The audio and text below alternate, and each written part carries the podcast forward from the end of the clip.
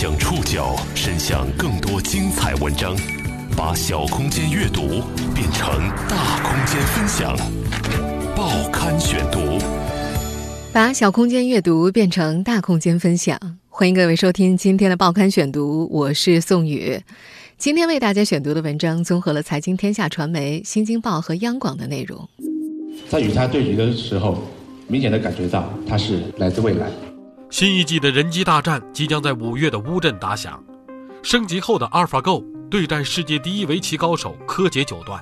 我要有抱有必胜的心态，而有必死的信念，我不会轻易言败的。在普遍认知中，人类在这场对弈中的失败是注定的。这会是影视剧中人工智能消灭人类的起点吗？I'm Demis Hassabis, co-founder and CEO of DeepMind. 作为阿尔法 Go 之父的深度思维公司的创始人，哈萨比斯是个怎样的人？他和他的公司又有怎样的终极目标？报刊选读，今天和您一起了解阿尔法 Go 背后的男人。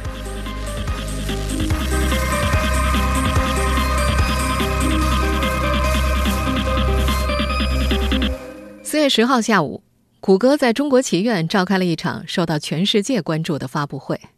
会上宣布，五月二十三号，柯洁将在江南水乡乌镇迎战 AlphaGo，人机大战的烽烟即将再度燃起。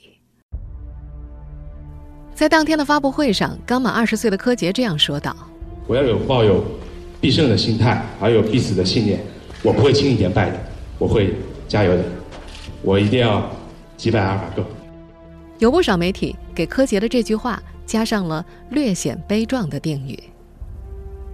应该说，在围棋界，柯洁已经无人不知、无人不晓了。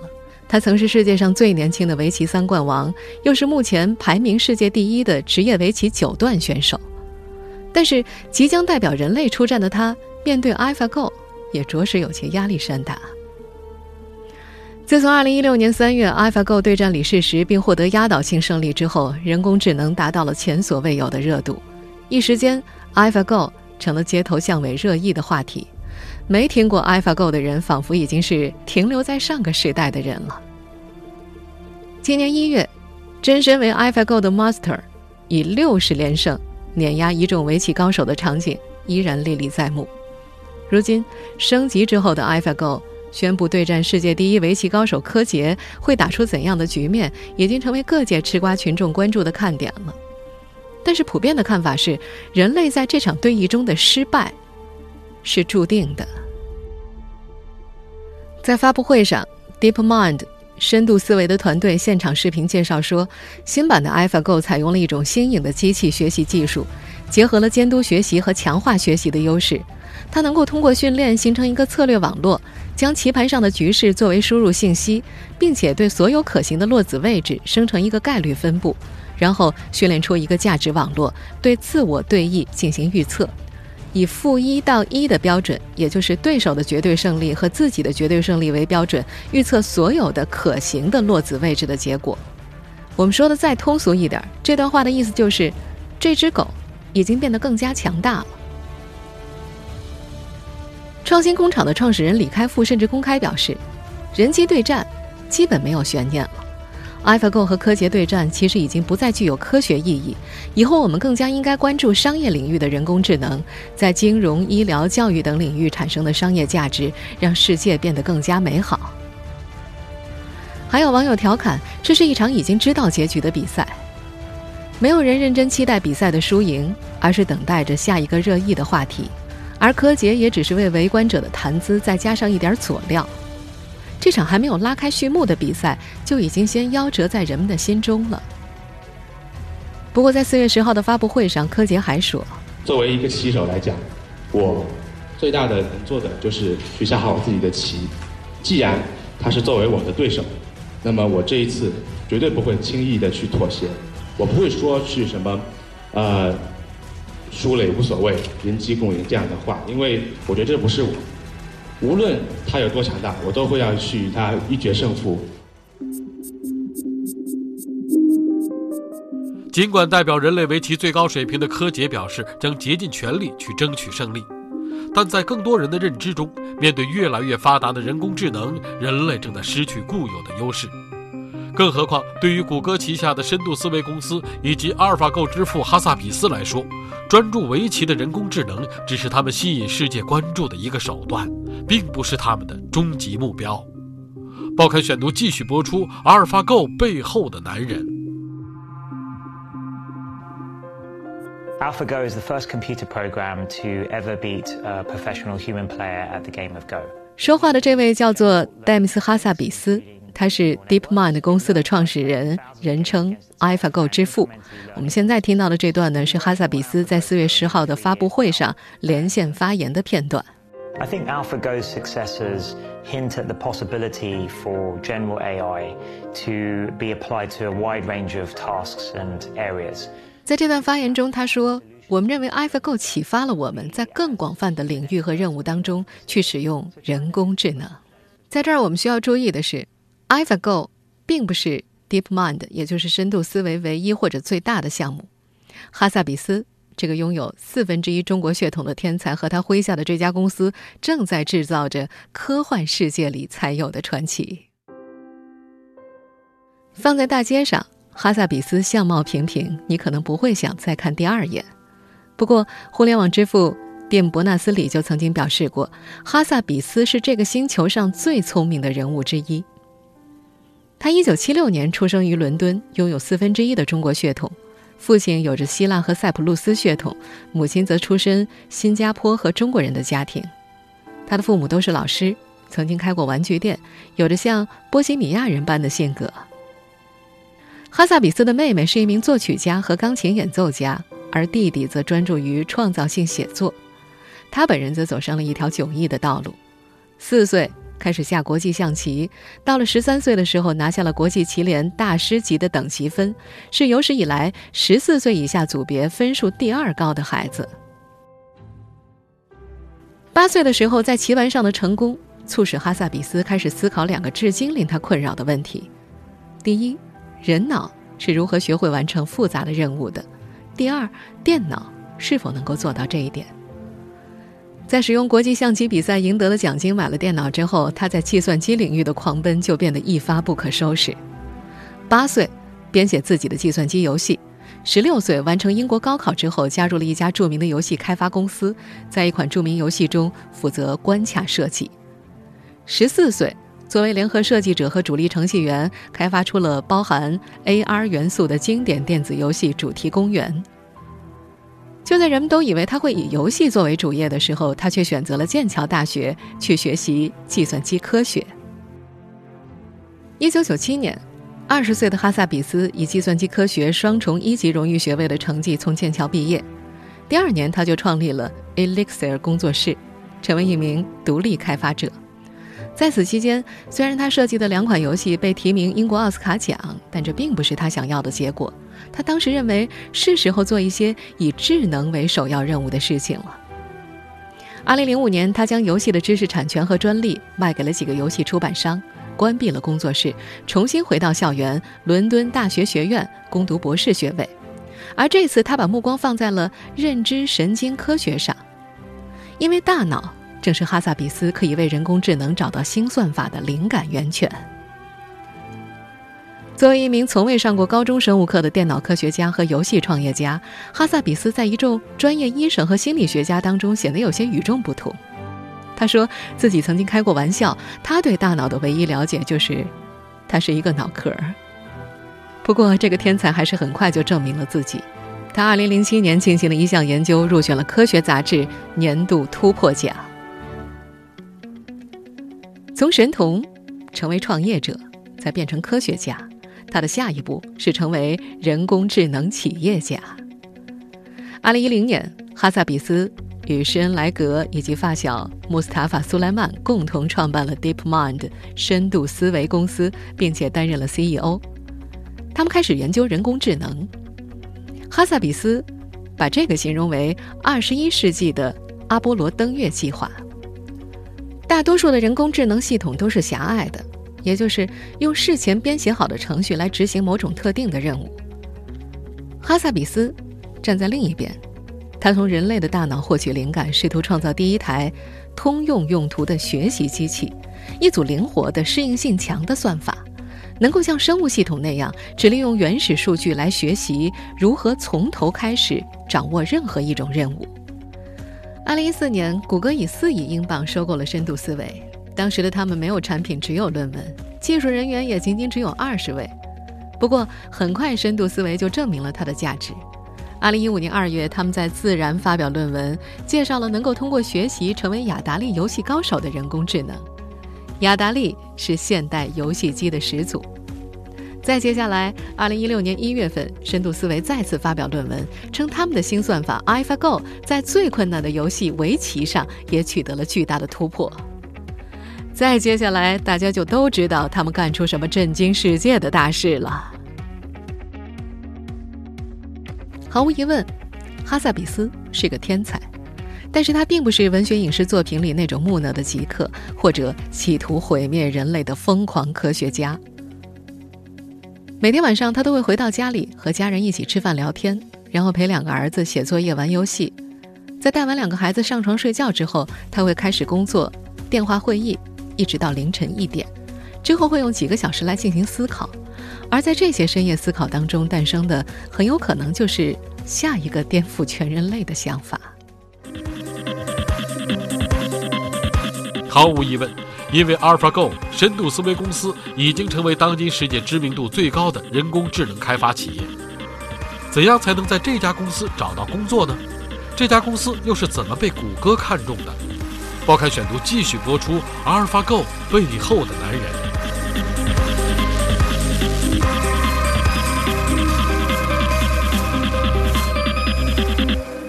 如今，深度思维公司已经搬迁到了谷歌位于伦敦的豪华新总部，也就是国王十字车站的潘克拉斯广场六号。这里也是谷歌英国安卓和 YouTube 业务的软件工程师办公之地。这大概也预示着谷歌把人工智能看作是这家公司越来越重要的部分业务之一了。深度思维被谷歌收购的时候，员工总数大约只有七十五人。而目前，他的伦敦办公室已经招揽到了四百名电脑科学家和神经系统科学家，而且这一团队的规模预计会扩大到一千人左右。但是，想在这家公司谋得一席之地，可谓是难于上青天。英国帝国理工学院计算机系研究生与谷歌 DeepMind 的工程师马修赖，曾经在一家问答网站上回答怎样才能在 DeepMind 里工作的时候，这样写道。你看过的大部分谷歌招聘过程都不适用于 DeepMind。马修也是一个研发工程师，当时面试他的小组呢是由一位软件工程师、一位资深的研发科学家以及一位 DeepMind 的创始人组成的。面试总共是有八小时之久。在拿到那份工作之前，马修表示他还经历了一个谷歌户外小测试，回答了许多关于机器学习、统计学和数学方面的问题。根据马修在问答网站上的介绍。如果你希望作为一个研发科学家加入深度思维，必须要有一个 PhD 学位，也就是我们通常所说的学术研究型博士学位，最好还有几年机器学习研究的经历。他表示这非常具有挑战性。和他交谈过的所有研发科学家都有着令人印象深刻的高学历，以及在学术界或者工业研究实验室的丰富经验。根据马修的介绍。这家公司对于研发工程师职位的面试，包括了两个小时的提问时间，涉及到了统计学和数学等学科，还包括一些算法代码，而重点呢会更加偏向于应用方面。但是很显然，应聘者仍然需要熟知机器学习的内容。想要被深度思维这样一家公司相中并不容易。那么，深度思维又是怎么被谷歌相中的呢？根据哈萨比斯的介绍。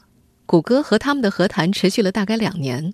事情的起因呢，要追溯到美国科技界亿万富翁间的一次无心交谈。交谈的地点则是特斯拉创始人马斯克的私人飞机上。早在两年前，马斯克就已经向深度思维投了六百五十万美元。而哈萨比斯也不知道，马斯克和谷歌的创始人佩奇是好朋友。在那次交谈当中。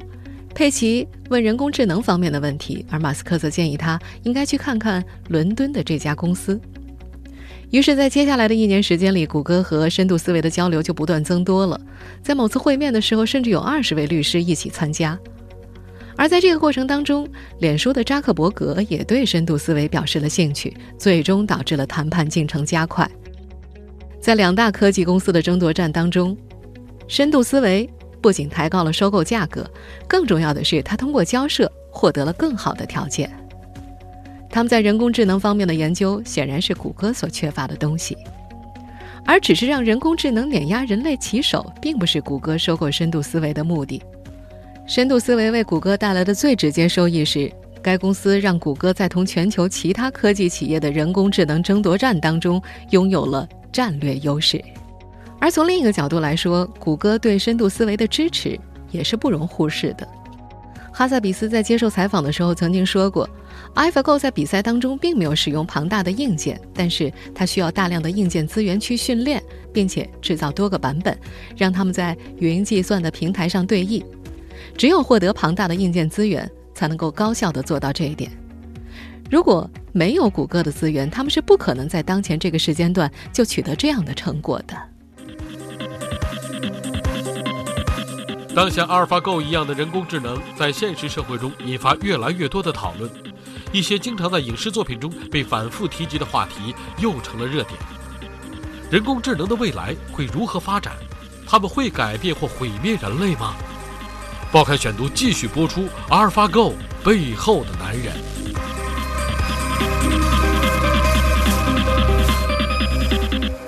特斯拉的创始人马斯克曾经说过。他投资深度思维，并不是为了获得资金上的回报，而是要关注人工智能的发展。哈萨比斯在数年前呢，曾经造访过马斯克旗下太空探索技术公司 SpaceX 位于洛杉矶郊外的火箭工厂。两人在食堂里聊天的时候，马斯克说，SpaceX 的终极目标是这个世界上最为重要的项目——星际移民。而哈萨比斯则回复道：“其实他们正在从事的事才是世界上最重要的项目——开发人工超级智能。”马斯克接着回答：“这就是我们殖民火星的原因啊！如果将来人工智能向人类发起攻击，我们还有一个藏身之地。”而哈萨比斯则笑着说：“那人工智能也会追着人类去火星的。”哈萨比斯曾经设计过一款叫做《邪恶天才》的游戏。在那款游戏当中，一位邪恶的科学家开发了一款世界末日设备来主宰世界。知名的风险投资人 PayPal 的联合创始人彼得·蒂尔和马斯克曾经向《名利场》杂志讲述过一个故事。在深度思维的一次投资者会议上，一位投资者临走的时候半开玩笑地说：“应该就地射杀哈萨比斯，因为这是挽救人类的最后机会。”作为特斯拉的创始人。马斯克相信，人工智能跟踪人类走上火星的可能性不大，但是早在数年前，他就已经发布警告，表示人工智能将来可能会成为杀人机器。他曾在公开场合提醒好友和科技同行，表示他们可能正在创造毁灭自己的方法。与马斯克持同一论调的还包括英国著名的物理学家霍金。霍金曾向 BBC 表示，人工智能的发展可能预示着人类的灭亡。而微软的联合创始人比尔·盖茨也表示，人工智能可能比核战争还要恐怖。牛津大学哲学教授尼克·博斯托姆也曾在《超级智能》一书当中写道：“一旦不友好的超级智能诞生，他们就会阻止我们去替换它或改变其喜好。如果这样的话，我们的命运将被终结。”马斯克对于人工智能的担忧呢，开始于2014年，当时。他在麻省理工学院发表演讲的时候说：“人工智能可能是人类存在最大的威胁。”在那次演讲当中，他还表示：“我们应该出台一些国内或者国际监管条例，以确保我们不做傻事。有了人工智能，就相当于我们开始召唤恶魔了。”马斯克的这番言论被一些人工智能工程师们认为非常的荒唐可笑。每当他们休假之后重返实验室的时候，就会调侃说。好了，让我们重新开始召唤恶魔的工作吧。马斯克并不认为这很可笑，但他反对无拘无束的人工智能的征程却已经开始了。虽然说这位科技界大佬对人工智能持批评态度，但是并不代表他对人工智能敬而远之。他的策略是进攻。他认为，首先要实现超级人工智能。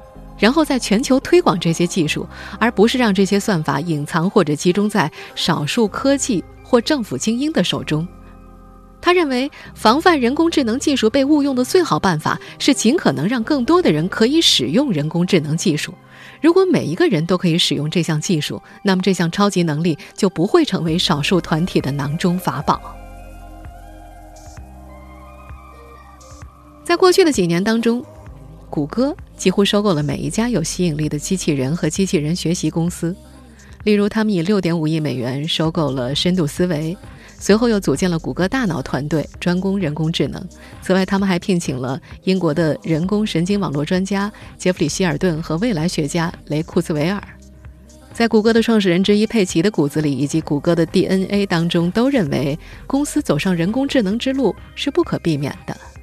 彭博社的一位记者甚至在文章当中写道：“如果人工智能惹出什么事儿的话，我第一个就会想到是谷歌。”一个非常有意思的细节是。针对三年前谷歌收购深度思维的交易，哈萨比斯提出了一个前提条件，就是双方必须要组建一个人工智能伦理委员会。他们公司的一名研究人员还曾发表一篇论文，给出了紧急按钮解决方案，以阻止人工智能伤害人类。在全球范围之内，发展人工智能的公司当然不止谷歌，Facebook 也就是脸书也在做。扎克伯格曾经说过：“人工智能能够为我们所用，并且协助我们工作。”有些人认为人工智能是个巨大的威胁，但是我认为它的危险程度远不及疾病和暴力。他还在 Facebook 的开发者大会上表示：“相对于恐惧的话，自己更愿意选择希望。”在更大的范围之内，对人工智能到来抱有希望的人不在少数，这其中包括。即将和 AlphaGo 对阵的柯洁，在四月十号的那场发布会上，他这样说：“三百年前呢，人类发明了蒸汽机，还有农耕设备。那些机器呢，在当时远远的超越了人类的物理性能，超越了很多在当时人们的想象。如今的 DeepMind 也是如此，也是超越了在我们棋手心中最强的棋手的想象。他很多的招法，还有很多奇思妙想。”都是带给我们极大的震撼和享受，在与他对局的时候，明显的感觉到他是来自未来。我相信他们创造的人工智能会为我们未来的生活能够带来美好的东西的。我相信未来会因他们改变。也从这个角度上来讲的话，我是站在了历史变革的一个节点上，所以我感到很幸运。我很幸运活在这个时代，也很幸运能见证有阿尔法 Go 这么强大的棋手。在那场发布会上，AlphaGo 的研发团队还表示，第二季的比赛结束之后，不管结果如何，他们将在人工智能领域终止围棋的开发。团队的负责人曾经表示，他们开发这款人工智能，一是希望在全世界范围唤起大众对于围棋的关注，二是希望把开发成果运用在其他的领域。毫无疑问的一点是，当我们一众吃瓜群众。还在将 AlphaGo 和柯洁之间即将开展的人机大战作为闲暇谈资的时候，在全世界范围之内，众多的传统公司和科技巨头已经开始在人工智能领域布局了。新的 AR 攻坚战早就已经打响。一个月之后，五月的乌镇，你以为你看到的只是机器人在和真实的人类下围棋吗？相对于未来的科技。这或许是更大的一盘棋。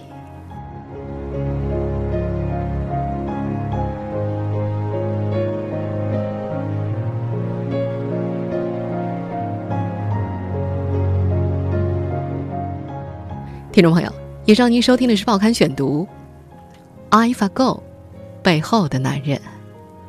我是宋宇，感谢各位的收听。今天节目内容综合了财经天下传媒、新京报。央广的内容，收听节目复播，您可以关注《报刊选读》的公众微信号“宋宇的报刊选读”，或者登录在南京网易云音乐。我们下期节目时间再见。